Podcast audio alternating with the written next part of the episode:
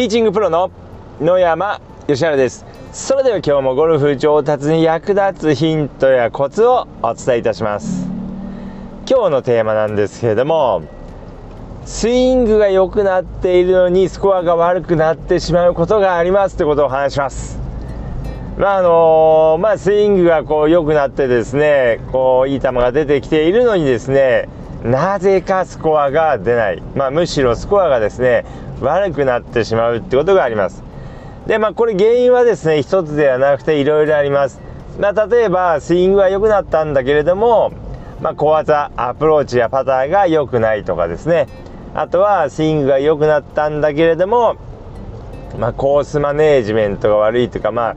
ああのー、まあいろいろあるんですけれどもまあその中でも今日はですねまあ、あのスイングが良くなっているのにですねなぜスコアが悪くなってしまうのかということなんですけれどもであの例えばですね、まあ、スイング今までですねこうボールを打とうと思ってスイングしてもですねうまく当たらなかったとします。でうまく当たらないと、まあ、当然飛びませんので距離が出ないわけです。で距離が出ないのでボールが OB まで届いていなかった。っていうことがあります。まあ、ですので大叩きをしないというか、まあ、のスコアを崩すことがなかったんだけれどもスコアあのスイングが良くなってきて球がうまく当たるようになってきた、まあ、芯にフェースの芯にボールが当たるようになってくるとですねボールが飛ぶようになってきますのでそうなると今度は球が飛ぶので OB だったりとかワンペアにボールが飛びやすくなってしまうということです飛びやすくなるというか飛んでしまうことがあるということです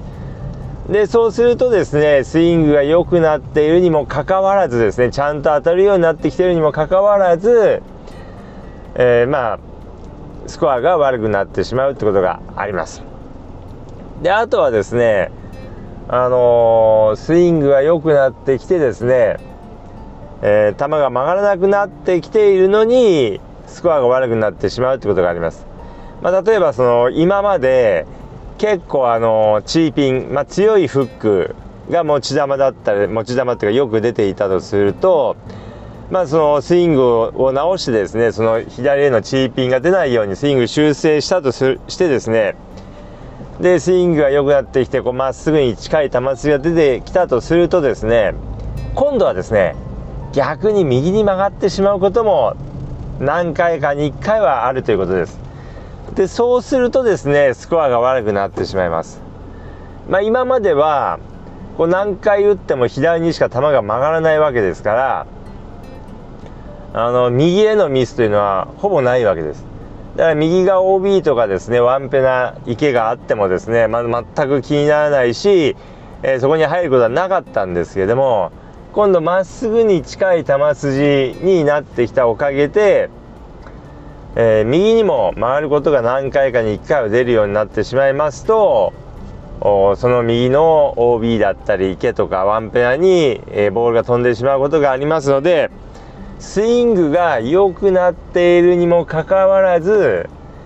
えー、スコアが悪くなってしまうということがこうあります。ですのでまあ、あの練習していてですねまああのなんでこんなにいっぱい練習してるのになかなかいいスコアが出ないんだと思うことがあるかもしれませんけれども、まあ、スイングは確実に良くなっていたとしてもですね、まあ、スコアが出ないってことはあります。まあ、ただですねそこでこうまあ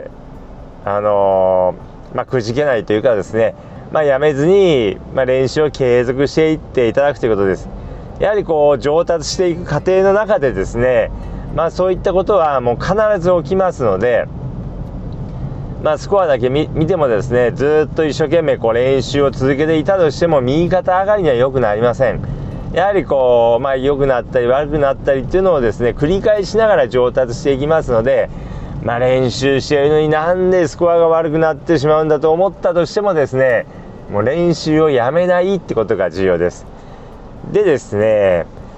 まあいろんな考え方がありますけれども例えばもうスイングを変えないでもいつも左に大きく曲がる球を打っていればまあいいっていう考え方もあるかもしれません。